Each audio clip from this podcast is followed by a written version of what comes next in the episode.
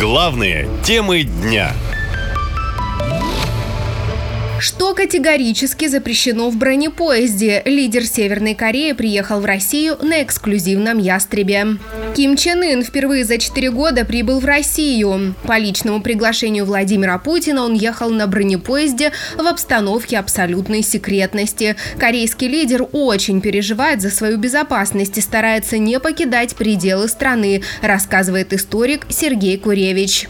Около 100 агентов безопасности проверяют все станции по пути следования на предмет потенциальных угроз. А часто там просто заранее отключают электричество, чтобы не было движения других поездов. Сам поезд из-за большого веса двигается очень медленно, не более 50 км в час. В некоторых вагонах везут бронированные автомобили для корейского лидера. Внутри глянцево-белые интерьеры с длинными столами, мониторами с плоскими экранами. Также есть комнаты с красными кожаными креслами. Тут есть все – душевые, склад, швейный цех с мастерами. В вагонах-ресторанах, которых два, огромное меню, и можно было заказать любое блюдо. Также в ресторане есть ящики с дорогими винами и даже живые омары. Кима в дороге развлекают певицы и танцоры. Кстати, в некоторых кругах этот поезд называют «Ястреб». Военкоры подшучивают, что это «Ястреб-стервятник». Мол, на нем Ким Чен Ын приехал как царь забрать все, что ему нужно, поскольку знает, Россия истощила свои силы и боеприпасы в СВО. Теперь власти вынуждены просить их у Северной Кореи. Взамен Ким Чен Ын выторгует себе все самые лучшие современные технологии – сельхозтехнику, продовольствие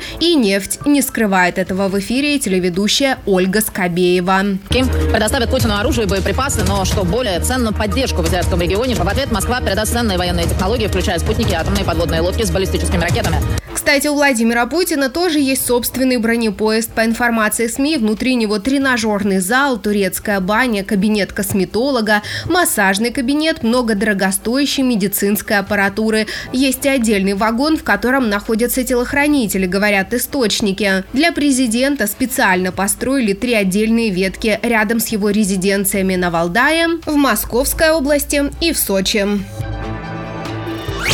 Наша лента.ком Коротко и ясно.